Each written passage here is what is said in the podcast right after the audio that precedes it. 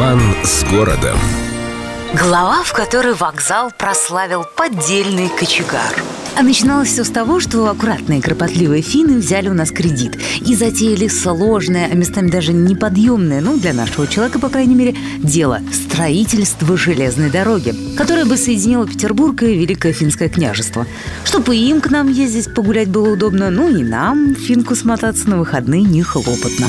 Восемь лет финны через леса, болота, местами и скалы, в общем, через тернии к звездам прокладывали этот путь, само собой устали, уработались. Зато дорога практически сразу перешла в их собственность и трудились в поездах только финны. Потому как наших кондукторов, знавших их замысловатую речь, было крайне мало. Сами понимаете, свой-то язык некогда выучить. Зато вот вокзал в Петербурге строили уже совместно. Хотя, конечно, не блеснули.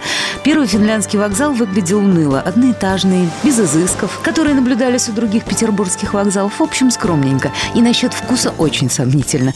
Если даже комнаты для императорской семьи выглядели сиротски, то что говорить о местах для общего пользования.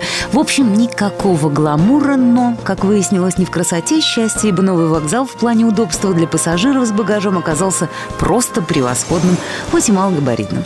И, в общем, был бы финляндский так себе вокзалом, ничего особенного, если бы однажды осенью не вышел на платформу невысокий неприметный человек с бородкой. Вот так, замаскировавшись под кочегара, на финляндский из Европы приехал Владимир Ильич и, попутно прославив вокзал, отправился совершить революцию. Кстати, любители тайны мистики заметили в истории вокзала не одно странное совпадение. Например, строительство финляндской дороги началось в 1870 в год рождения Ленина.